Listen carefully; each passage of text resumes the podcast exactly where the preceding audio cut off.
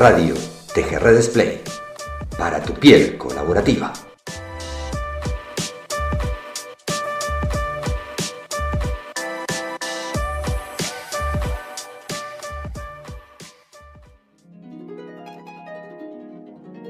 Les saludamos a todos en un episodio más de nuestros podcasts en TGR Display para tu piel colaborativa. El día de hoy vamos a estar junto a Patricio en un episodio que nos convoca a las personas y a las comunidades. Esperamos que todos se lo disfruten, recordarles que, que el espacio de preguntas siempre está ahí en el chat.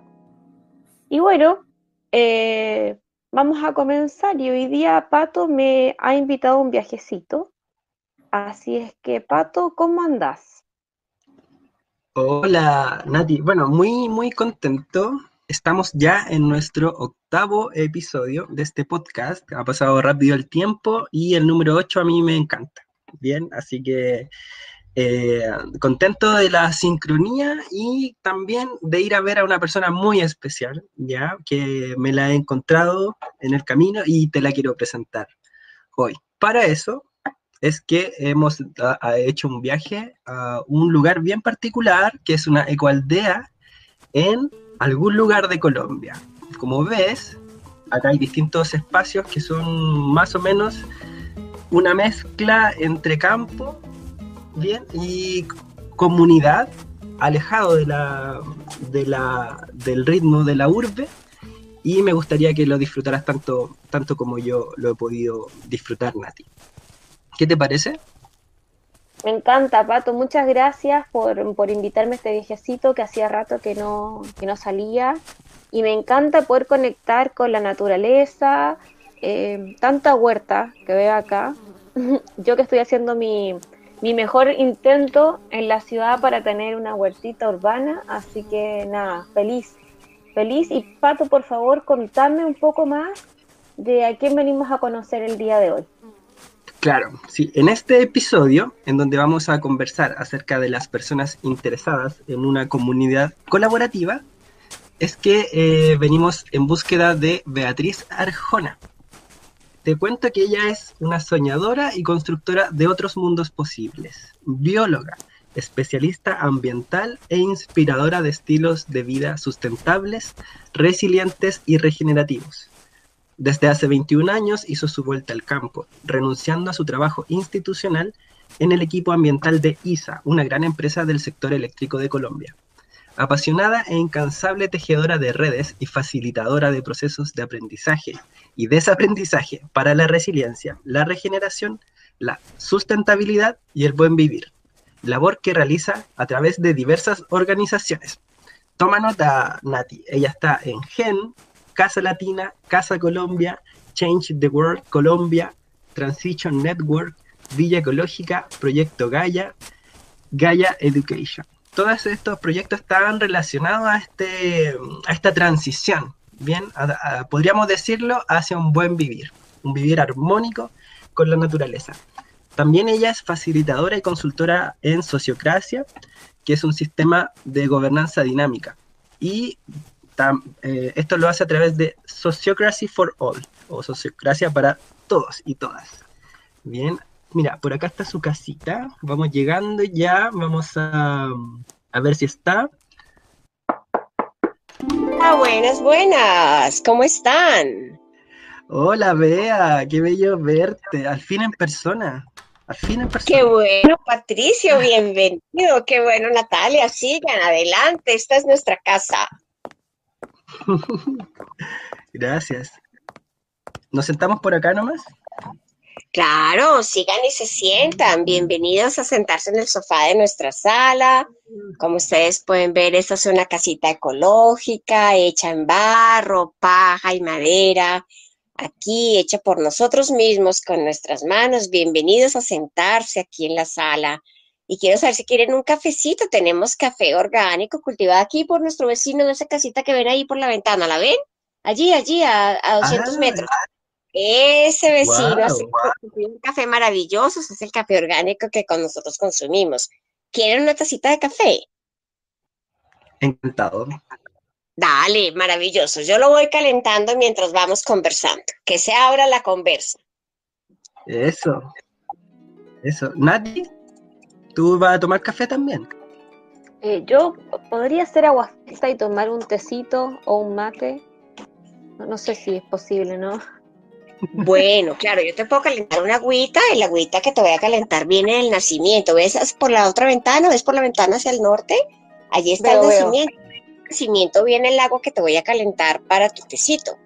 Igual, si quieres mate, pues no sé si tú trajiste, porque pues por aquí sí el mate no se cultiva ni tenemos mate, pero sí tenemos varias plantas aromáticas orgánicas de nuestra huerta. ¿Quieres?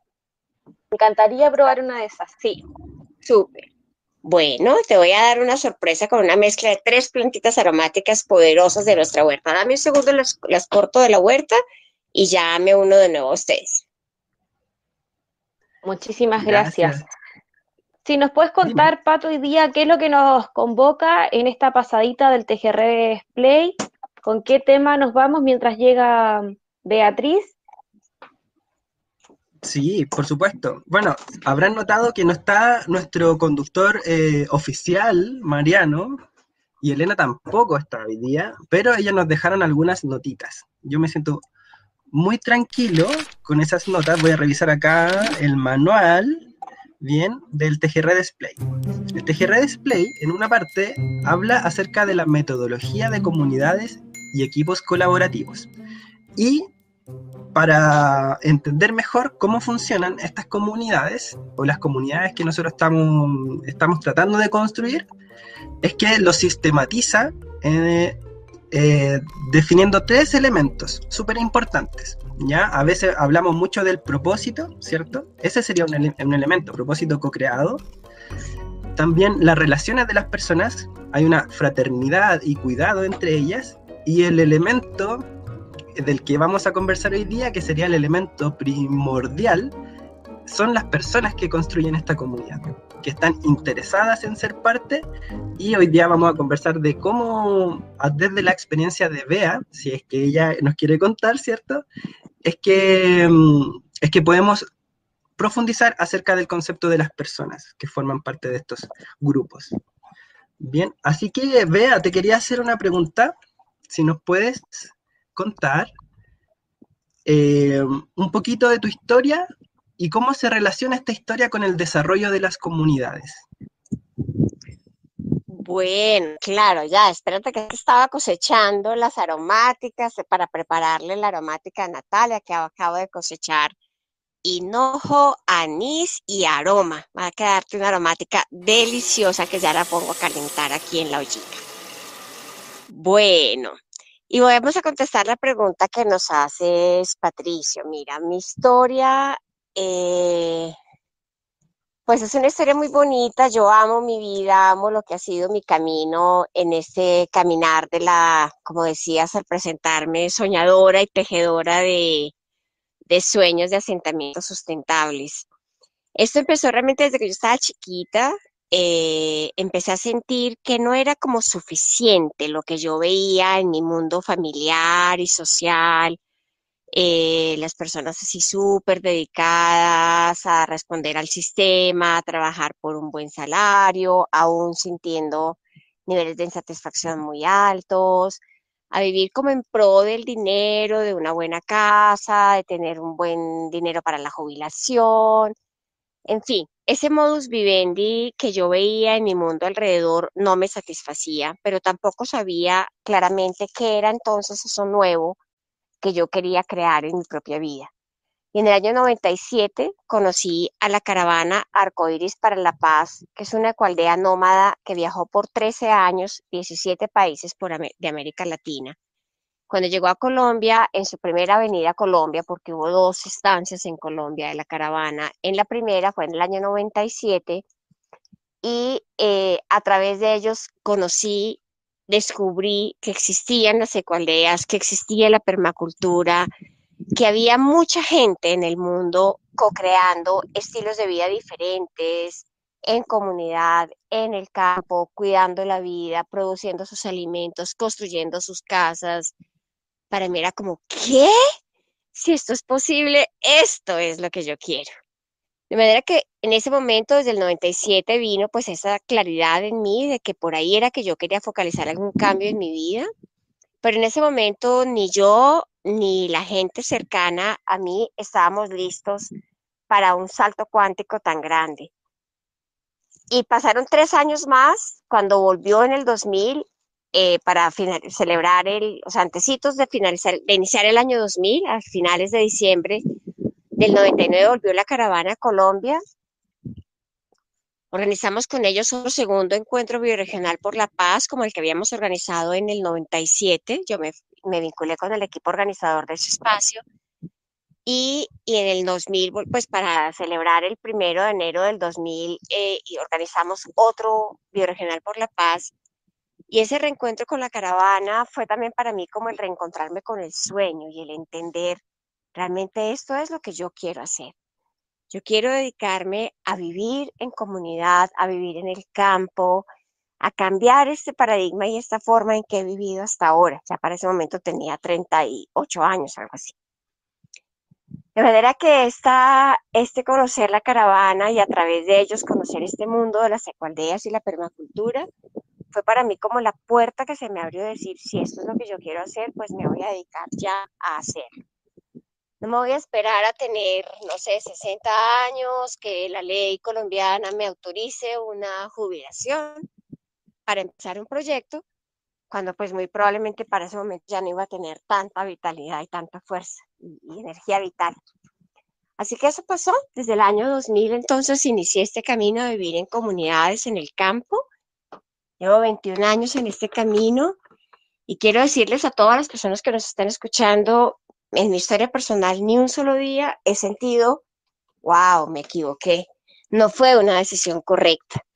No, al contrario, siento que fue una decisión muy empoderadora para mi propia vida, que me ha abierto unos caminos muy poderosos para florecer como ser humano, para que se despliegue de mí lo mejor que puedo dar, para el cuidado de la vida, el cuidado de mi propia de mi propio florecer como ser humano y el florecer de las gentes a las que logro llegar con algunos de los mensajes de luz, amor que venimos creando desde hace ya en ese momento 21 años. Wow, vea. 21 años ya y mencionaste la palabra, distintas palabras como permacultura y también florecer como ser humano, florecer de las personas y ya me dan ganas de saber cómo, cómo podemos mezclar esta mm, forma de ver la naturaleza con, eh, con las personas, que yo, yo me he dado cuenta que tratamos de separar las leyes que rigen la naturaleza a las leyes que rigen al, ser humano y tú la estás mezclando. Cuéntame, eh, ¿qué nos puede enseñar acerca de las comunidades la naturaleza? ¿Acaso germinan, maduran, se sostienen? Mira, yo veo y la experiencia mundial, pues de procesos comunitarios, muchos se dan en condiciones urbanas también. Es totalmente posible eh, desarrollar procesos de comunidad en contextos urbanos eh, y no es, digamos, azar o coincidencia que pues muchas de las comunidades y ecualdeas y asentamientos sustentables que están surgiendo cada vez más en el mundo, pues muchos de ellos eh, hemos elegido que nazcan en la ruralidad, porque muchos de ellos están, son colectivos formados por personas que nacimos en el contexto urbano, pero sentimos un llamado a retornar al campo para reconectar con la naturaleza y regresar a nosotros mismos. Entonces, para tener una vida más simple y en mayor conexión profunda con la madre tierra, lo cual es bastante más fácil si tú vives en un contexto rural que si vives en, en el décimo piso de un apartamento en Manhattan, ¿cierto? Em, por eso creo que no es azar que muchas comunidades han surgido en contextos rurales, no, reitero, no es exclusivo, pero muchas ha sido así, eh, porque sí creo que el reconectar con la naturaleza nos ayuda a que se despierten en nosotros unas sensibilidades distintas del cuidado de la vida y del cuidado de los otros, de nosotros y del otro, eh, muy distintas de las que se dan en contextos urbanos, es mi opinión personal.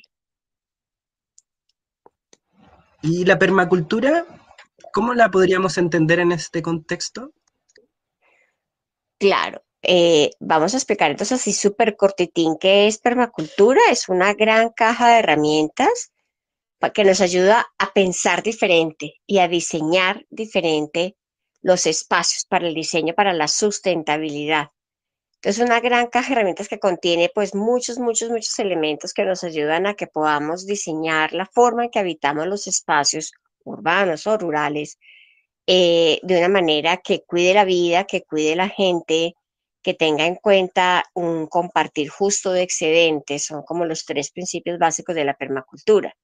Y pues claro que lo podemos entender muy ligado a este contexto porque entre otras, pues muchas de las personas que hemos decidido hacer un retorno al campo, vivir en comunidad, pues muchos hemos acogido la permacultura como nuestra caja de pensamiento, nuestras herramientas filosóficas y caja de herramientas para diseñar de manera sustentable los territorios. Entonces, eh, desde mi entendimiento, tiene mucho, mucho que ver.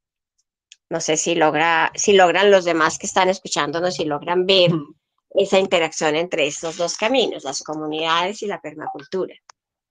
Para referirme a un punto que tú hablaste, tal vez nos pueda ayudar eh, lo de crear comunidades fuera de la, del contexto rural. Yo entiendo que tú has trabajado en ecobarrios y desde ahí me gustaría que nos relataras un poquito cómo fue trabajar con las personas en ese lugar y contarnos cuáles fueron los desafíos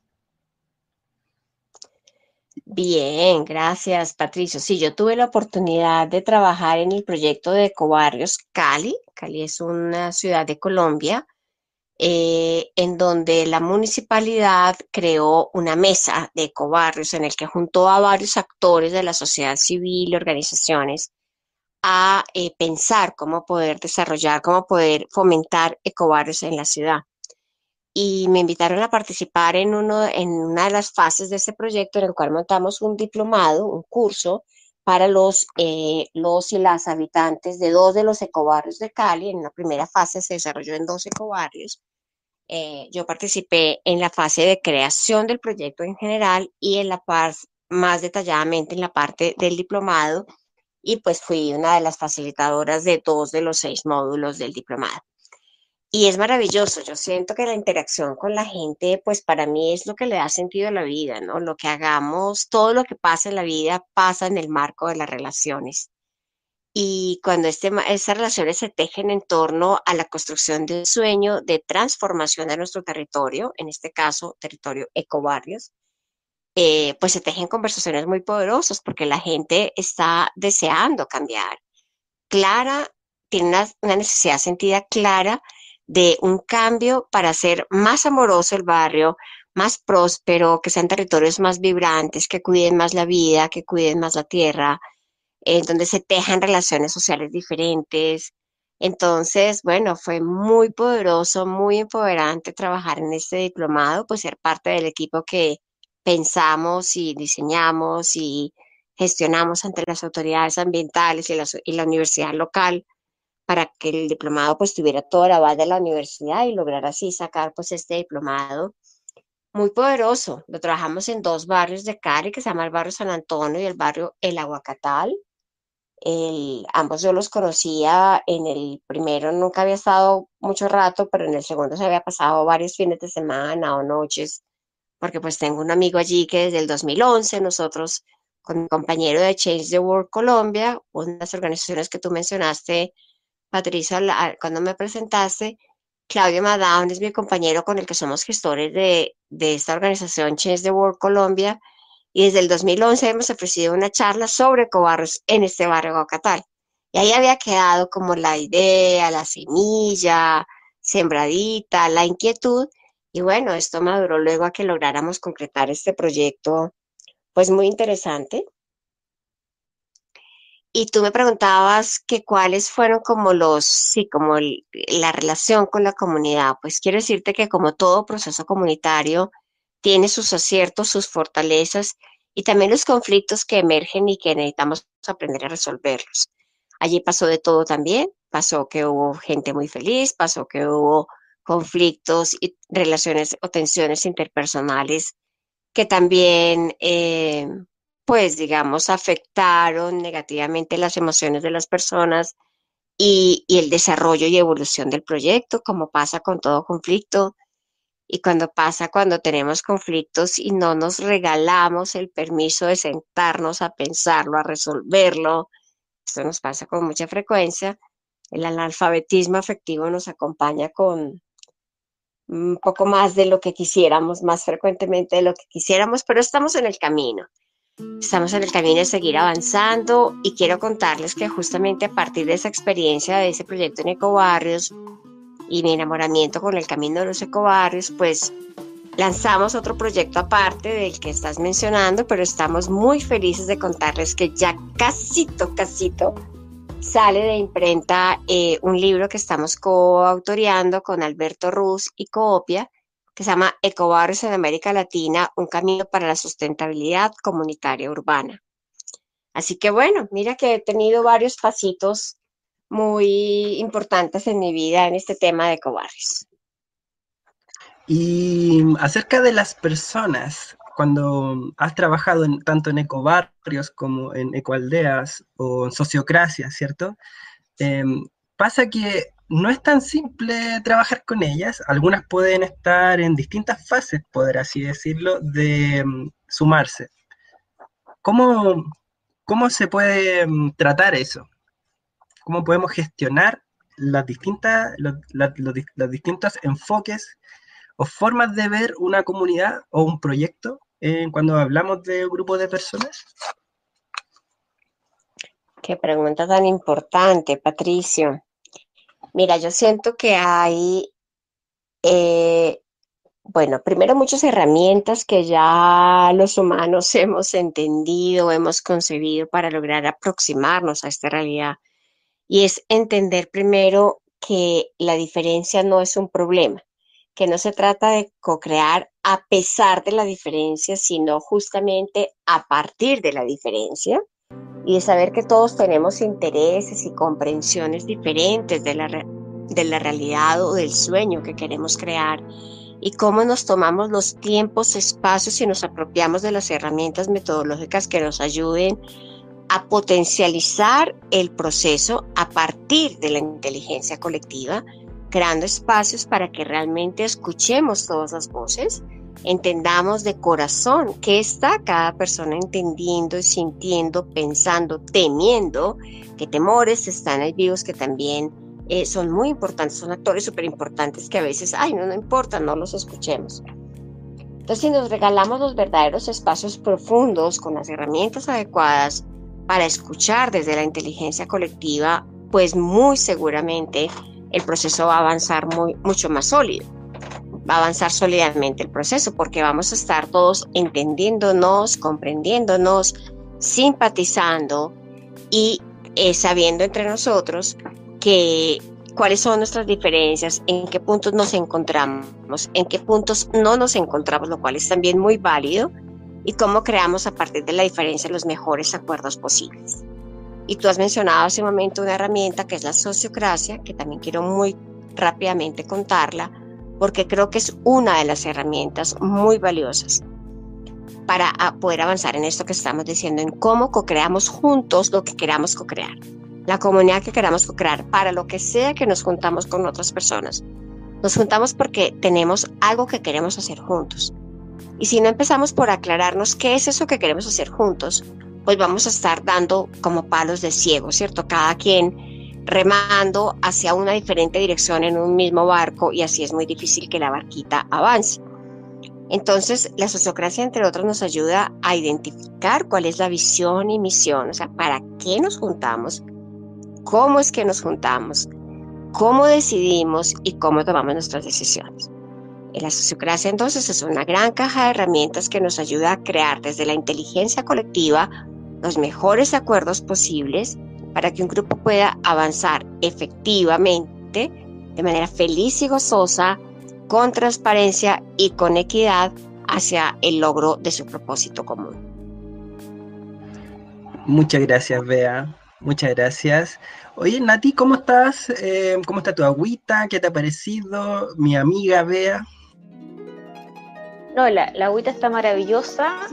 Me encantó, siento un relajo mi estómago completamente, así que me maravillada, maravillada con lo que me compartió Bea, agradecerle a Bea por toda esta conversación que está generando y, de lo que de que vas saliendo acá, yo en modo observador y de escucha, me, me surge como pensando en alguien que dice, bueno, tengo este reto, ¿no? Que dice, o sea, Beatriz dice en un momento, no voy a seguir esperando a que algo pase, yo me voy a hacer cargo de que pase y hacer cargo también de esas necesidades, de esos intereses que tengo.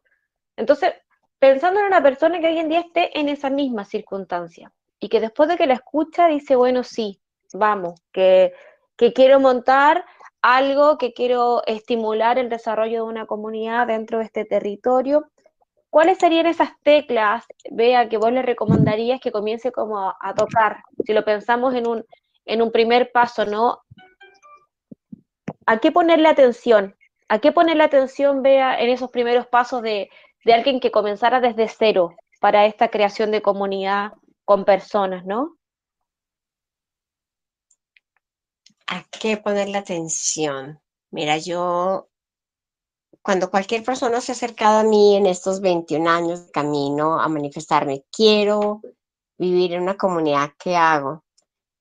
Yo suelo proponerle dos cosas. Primero, estudia mucho, lee mucho. Hay mucha literatura ya, afortunadamente, cuando empezamos hace 21 años, digo en mi camino, cuando yo empecé hace 21 años en mi camino, pues todavía no había casi nada pasando en términos de comunidades en el mundo y había muy poca literatura pero la poca que había fue para mí muy inspiradora. Ahora ya no hay solo eso, sino mucha literatura. Hay muchos cursos que ofrecemos distintas organizaciones para el diseño de asentamientos sustentables, permacultura, sociocracia, comunicación no violenta, curso maestro para el diseño de ecoaldeas, transición para la sustentabilidad. Bueno, hay muchos caminos de eh, cursos material de estudio que les invito que se la lean y se estudien y participen en muchos espacios de aprendizaje, porque no se justifica a partir de cero. O sea, el tiempo está corto, dicen los abuelos de la sierra. No necesitamos capaces de concretar nuestros sueños pronto. Eh, entonces, qué bueno no repetir los errores que otros ya repitieron y qué bueno no inventar la rueda de cero. Entonces, tómense en el mayor tiempo que puedan posible en estudiar, en leer, en conocer y en visitar ecoaldeas y comunidades en muchas partes del mundo. Empiecen por lo menos por las de sus países, donde estén, tómense en un año sabático, un semestre sabático, todas las vacaciones, bueno, como puedan, pero tómense en el mayor tiempo posible de visitar ecoaldeas y comunidades en su región, en otros países, donde puedan, a donde puedan sus tiempos y finanzas posibilitárselos. De manera que al final de, visitar varios proyectos y de haber estudiado ya mucho literatura, pues ya tienes dos elementos importantes, o dos, ya veo ahí yo que pueden pasar dos caminos.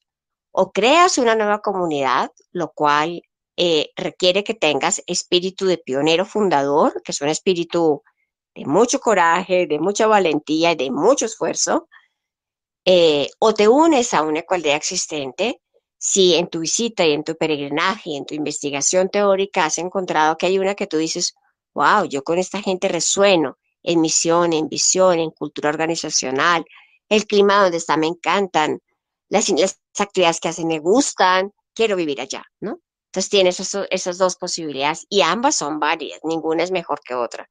Solo mira, revisa de tu personalidad qué es lo que más te gusta. Yo conozco mucha gente que tiene un espíritu pionero. Yo soy una pionera y he fundado 13 aldeas y pronto fundaré una cuarta. Y me siento que tengo el, la pasión, el interés y la fuerza y la energía para esa fase pionera, que es una fase altamente demandante. Pero conozco gente que dice, no, yo sí no le voy a dedicar tanto tiempo en mi vida a eso. A mí, cuando una cualidad esté lista, avísenme y yo veo si me gustó o no y si me uno o no. Entonces, bueno, hay para todos los gustos. Lo importante es que te permitas dar el paso concreto hacia la construcción de tus sueños y hacerlo ahora. El tiempo está corto.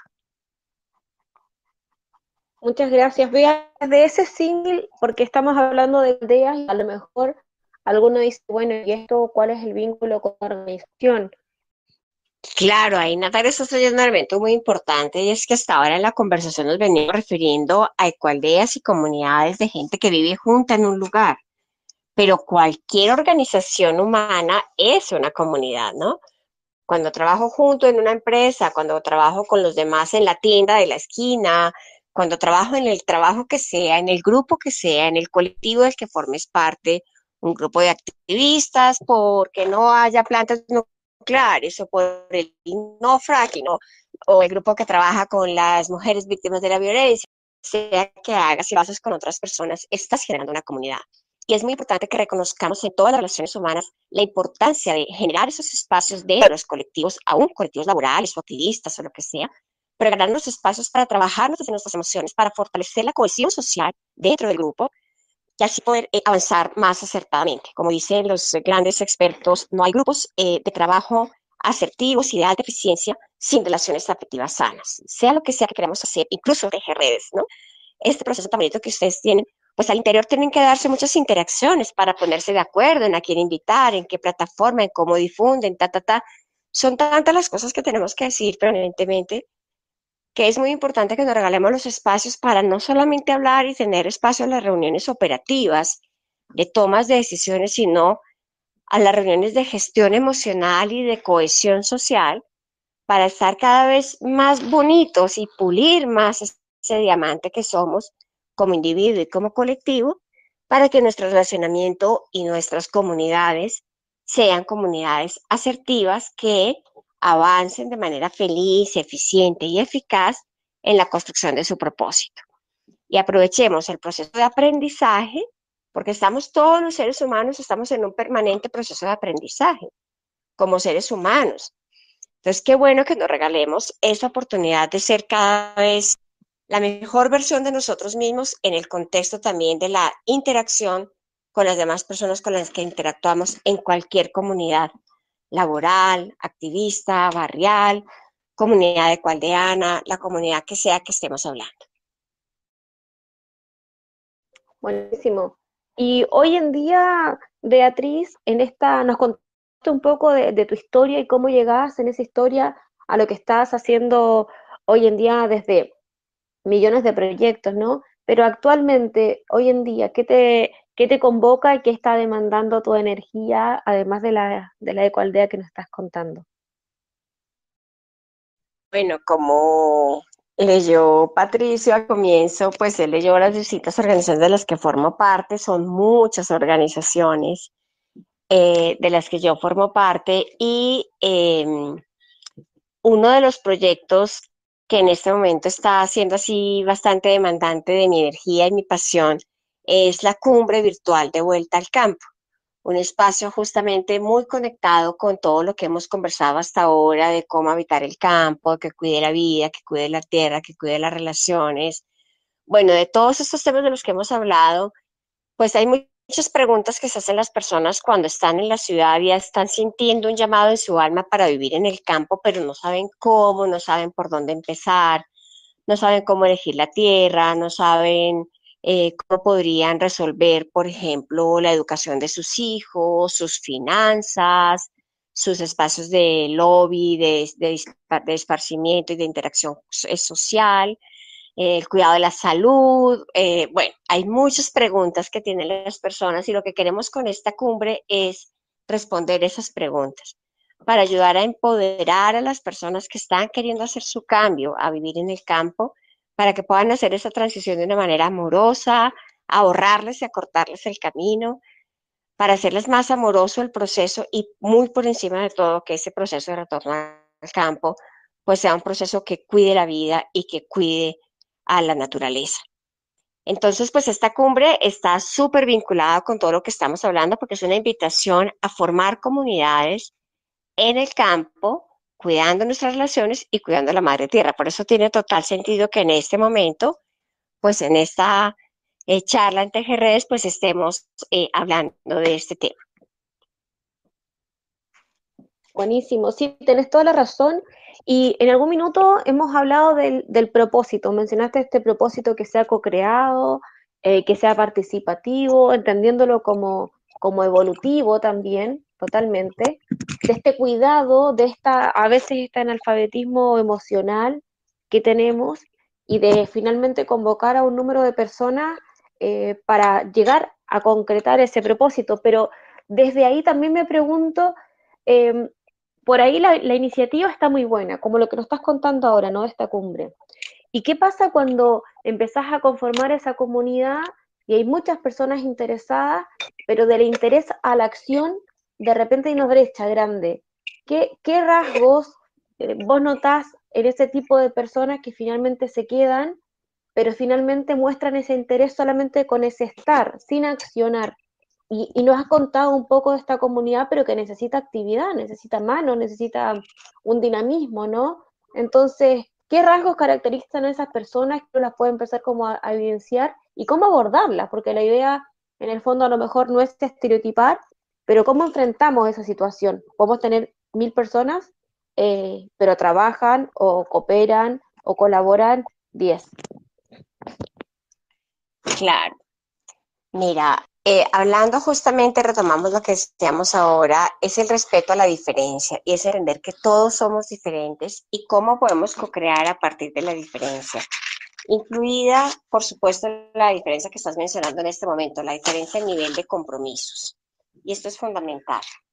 Y entender también que cuando estamos en la fase inicial convocando a las personas que quieren participar de un proceso, no más del 10% de los interesados iniciales son los que realmente van a tomar acción. Esto es una estadística, esto es normal que pase así. Porque hay mucha gente que quiere como coquetearle la idea, ta, ta, ta, pero luego los temores o la duda o no fue su momento, bueno, múltiples razones hacen que en el momento ya de la acción, pues no tome acción. Y esto ha sido una situación de como de mucha decepción para muchas personas al iniciar colectivos, porque dicen, no, pero si estábamos 80 personas listas y el día que ya fue el día de decir, bueno, entonces eh, vamos tal día a firmar la escritura de la compra de la tierra o ir a firmar los documentos para conformarnos jurídicamente. Ese día no llegó la gente, ¿cierto? Pues no llegaron tantas personas como se esperaba. Entonces, anunciarles a todos que no se preocupen si eso pasa, porque eso siempre pasa, ¿no? no más del 10% de las personas interesadas en un proceso al final van a tomar la acción concreta de hacerse miembros del proceso. Y una vez que estás en el proceso, en el proceso de comunidad, siempre vamos a estar navegando en las tensiones que generan los diferentes niveles de responsabilidad.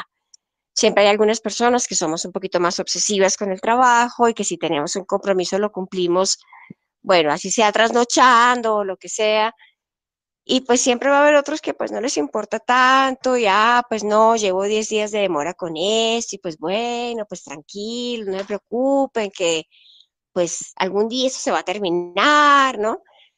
Bueno, esto lidiar, digamos, navegar en estas horas, pues es complejo y nos requiere a todos una gran apertura de corazón y sobre todo una gran capacidad de ser muy transparentes en la relación con el otro y hacer acuerdos claros. Bueno, ¿cuál es la implicación que va a tener en nosotros? ¿Cómo vamos a entender entre nosotros y nosotros las implicaciones, por ejemplo, o las consecuencias que asumimos y que genera, por ejemplo, un no cumplimiento de responsabilidades? Decir, por ejemplo, algo tan sencillo como, por ejemplo, vamos a lanzar un evento que estamos pensando entre todos y la página web para lanzarlo debe estar tal día y faltan, y han pasado 10 días más y no sale la página web. Eso genera un impacto en la comunidad, en el servicio y en las relaciones. Y si no está claramente conversado entre toda esa comunidad colaborativa, bueno, ¿cómo vamos a manejar esos atrasos?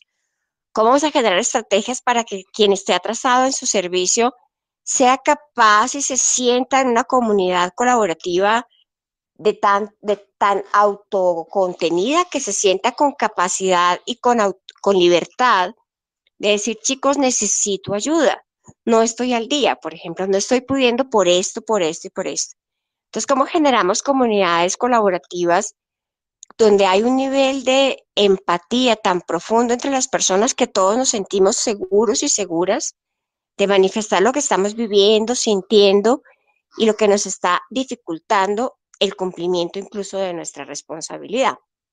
Y esto va a ayudar de manera muy significativa a que el grupo esté más sano, las relaciones estén más sanas, las personas estén con menos posibilidad de ahogarse, de colapsar, de entrar en un burnout, agotamiento profundo, sino que va, la, comunidad misma va, nos vamos como comunidad a ayudar para salir adelante con lo que queremos salir adelante juntos, reconociendo que alguna persona tiene en ese momento una dificultad, el hijo se le enfermó, al papá le dio COVID, ¿no?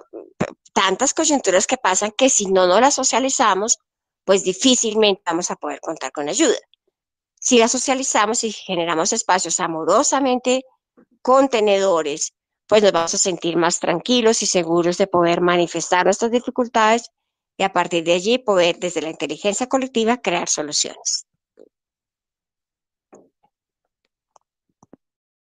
Súper. Gracias, Bea. Mira, nos regalan una pregunta en el chat. Mónica, ella nos eh, te pregunta a ti que acerca desde tu experiencia y camino sobre iniciativas híbridas donde las personas puedan vivir en ciudades ciertos días y meses y otro periodo en ecoaldeas. Así como si hay una comunidad global de ecoaldeas donde te puedes mover de un país a otro en experiencias inmersivas para personas que deseen vivir esta experiencia? Una pregunta doble. No sé si Muy se bien, comprendió. claro que sí, vamos a responderle a Mónica. Bueno, las experiencias con iniciativas híbridas, donde hay personas que puedan vivir en la ciudad ciertos días, ciertos, ciudad, ciertos momentos en las ecoaldeas, claro, muchas ecoaldeas están eh, abiertas a esta, a, esta, a esta forma de membresía. Gente que está a tiempo parcial en la ecoaldea y otro tiempo parcial como share, es- spare time, ¿cierto? Share time. Share time. Eh, de manera que estás unos tiempos en la ciudad satisfaciendo las necesidades que necesitas satisfacer en la ciudad y otros tiempos en la ecualdea. Lo importante es que esa comunidad de ecualdea tenga supremamente clara la comprensión de que eso les gusta, que tienen un claro acuerdo de que ese tipo de membresía existe, que ser, que ser miembro temporal en el lugar, residente temporal y en otros tiempos no eres residente, que eso está bien para ese colectivo. Hay colectivos que entienden que eso no les gusta y hay colectivos que están y estamos totalmente abiertos a eso. Entonces es sencillamente otro más de los acuerdos que necesita hacer un colectivo en su interior, los tipos de membresía y los tipos de presencialidad. Cuidándose de manera muy importante, porque ha pasado en muchas ecualdeas, que esto no está suficientemente claro y se convierte casi en un lugar de casas vacías porque la gente prefiere estar la mayor, eh, alguna, en algunas ecualdeas ha pasado que eso no está claro y entonces la gente prefiere estar la mayoría del tiempo no en la ecualdea y la ecualdea se queda como un lugar no habitado. Y esto pues sí, digamos, no es lo mejor para una ecualdea, lo mejor es que haya un mínimo de habitabilidad. Entonces algunas ecualdeas lo que han definido es, bueno, acá bienvenidos son los que quieran estar y, y los que quieran estar acá están mínimo el 30% del, del tiempo del año en la ecualdea o el 40 o el 50 o el 80, no sé, cada quien se pone de acuerdo. Solo acordarlo y tenerlo muy claro, ojalá escrito y que sea uno de los criterios de nuestros manuales de convivencia. Esto es muy importante. Y con relación a la otra pregunta que hacías, Mónica, sí, hay una red global de coldeas que se llama GEN, de Global Eco Village Network.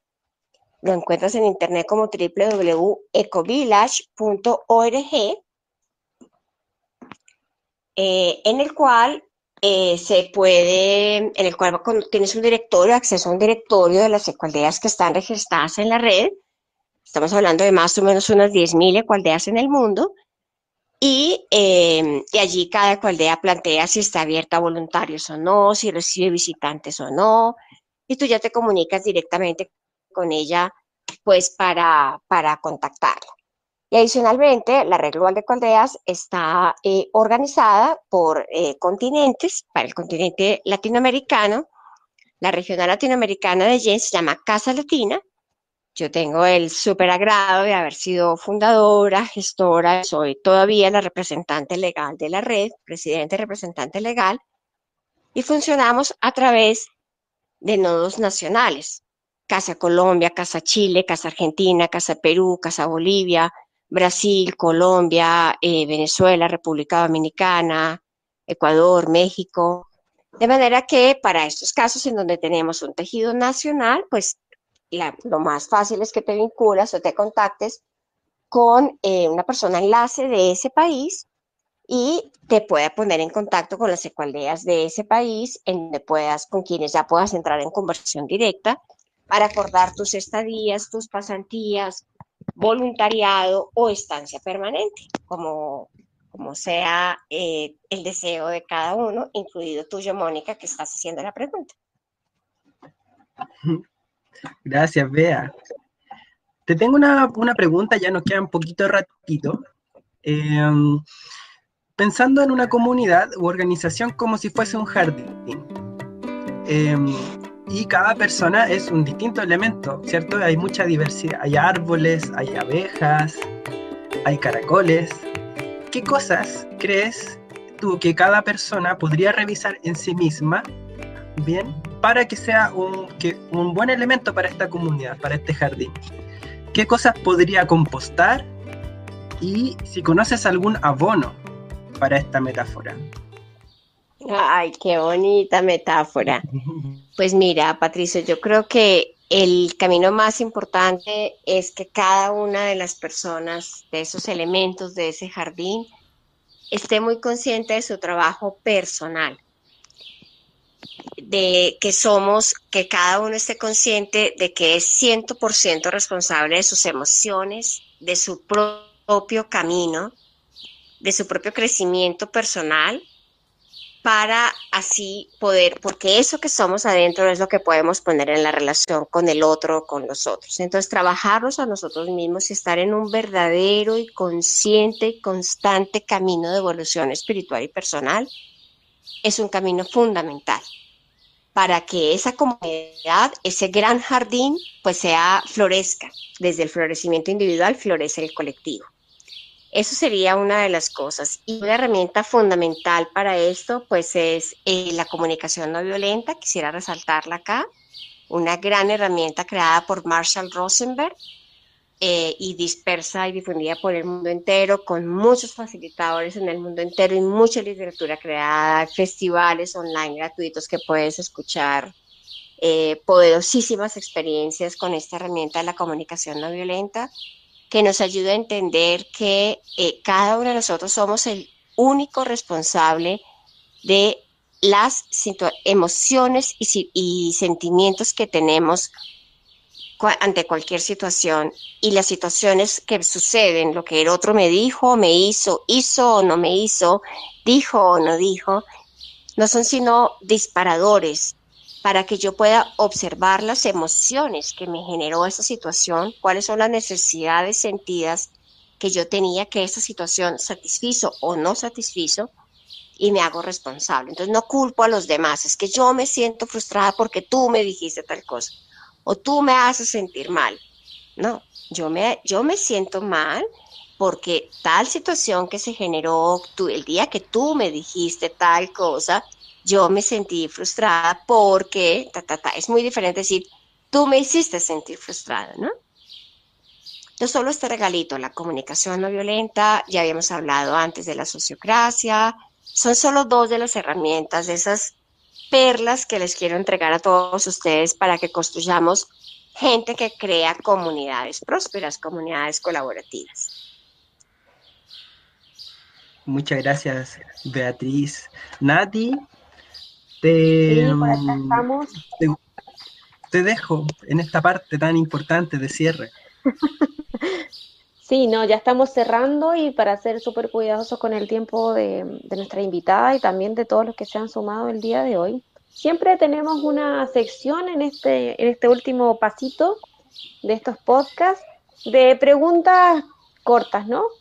Eh, un poco para irnos jugando de nuevo y, conocer un poquito más de vos también, vea Así que partimos. ¿Cuál es el aprendizaje que ha calado más hondo en tu historia hasta el momento? Wow, el aprendizaje que ha calado más hondo. wow, qué pregunta. Para mí el principal aprendizaje es saberme capaz y única responsable de construir mis sueños. Desde tu punto de vista, Bea, ¿cuál es el mayor desafío hoy en día para las comunidades? La dificultad de romper los viejos paradigmas y estar verdaderamente dispuestos a crear nuevos paradigmas de colaboración y cooperación. ¿Cómo superamos el analfabetismo emocional? Regalándonos el permiso de ser felices y de entender que mi felicidad afecta también, o sea que si yo no estoy feliz, afecto también con mi no felicidad a los demás. Entonces soy responsable de mi felicidad por mí misma y por los demás. Acerca de personas y comunidades, ¿Nos podrías recomendar algún libro? Recomendaría el libro de Diana Leith, Vivir en Comunidad. No, el mismo y en esas películas que de pronto vemos en familia y que sentís que te mueven todo y que están tan conectadas con el día, ¿qué nos puedes recomendar? la familia Walton y la familia Ingalls. Fueron películas que vi en mi infancia, tenía, no sé, yo 10, 12, 15 años en la época en que esas series de televisión eran muy conocidas en Colombia, por lo menos las estaban transmitiendo. Y indudablemente marcaron mi historia y lo que hago ahora es eso, que entre otras, eso que veía con ellos en sus películas, la familia Walton y la familia Ingalls. ¿En qué elemento de, de un jardín te identificas? ¿Por qué? Yo me, me identifico con los colibríes que van de flor en flor, chupando el néctar y polinizando otra flor, inspirando, dando alegría, visitando flores, que es para mí es la parte más linda de un jardín, eh, visitando flores para llevar el polen de una flor a otra y por eso me siento identificada porque siento que parte de mi misión en el mundo es esa misma. Incluso eso le dio, eh, fue la razón por la que un gran amigo nos bautizó a mi esposo y a mí los polinizadores cósmicos. Qué lindo eso de polinizar y bueno, ¿cómo ser parte de la cumbre del campo?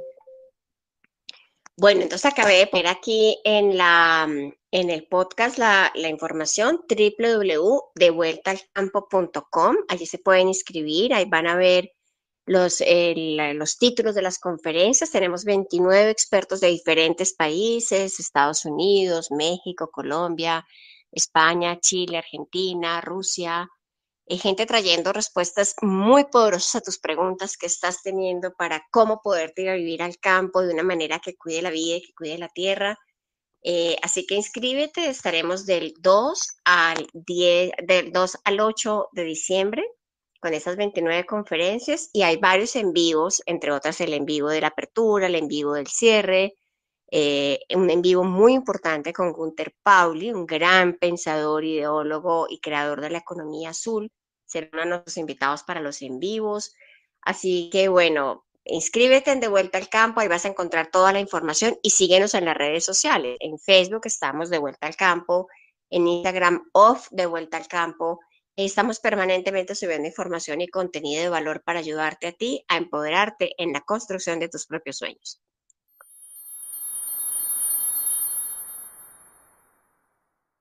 Solo agradecer nuevamente a Bea que, nos haya dado este tiempo de compartir esa experiencia que nos trae desde, desde natural.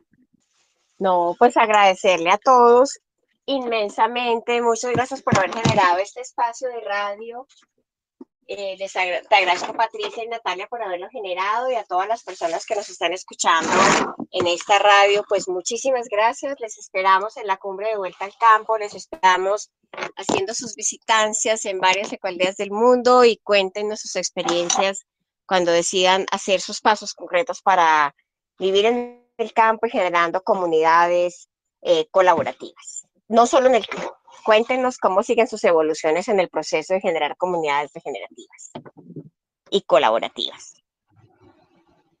Súper, vea. Yo doy fe de que siempre has tenido la mejor disposición para atender eh, dudas de personas que queremos sumarnos al movimiento de transición, de, ir limpiándonos un poquito de, algunas cosas que no nos hacen sentido ni a nosotros como seres humanos, ni como parte de, la naturaleza. Adelante, adelante, contacten, contáctenos, búsquennos, síganos en las redes. Y bueno, esperamos que así como Ana Cristina dice que me has inspirado mil, pues ojalá muchas otras personas hayan sentido inspiración con este con este podcast y nos vemos en una próxima oportunidad. Muchísimas gracias.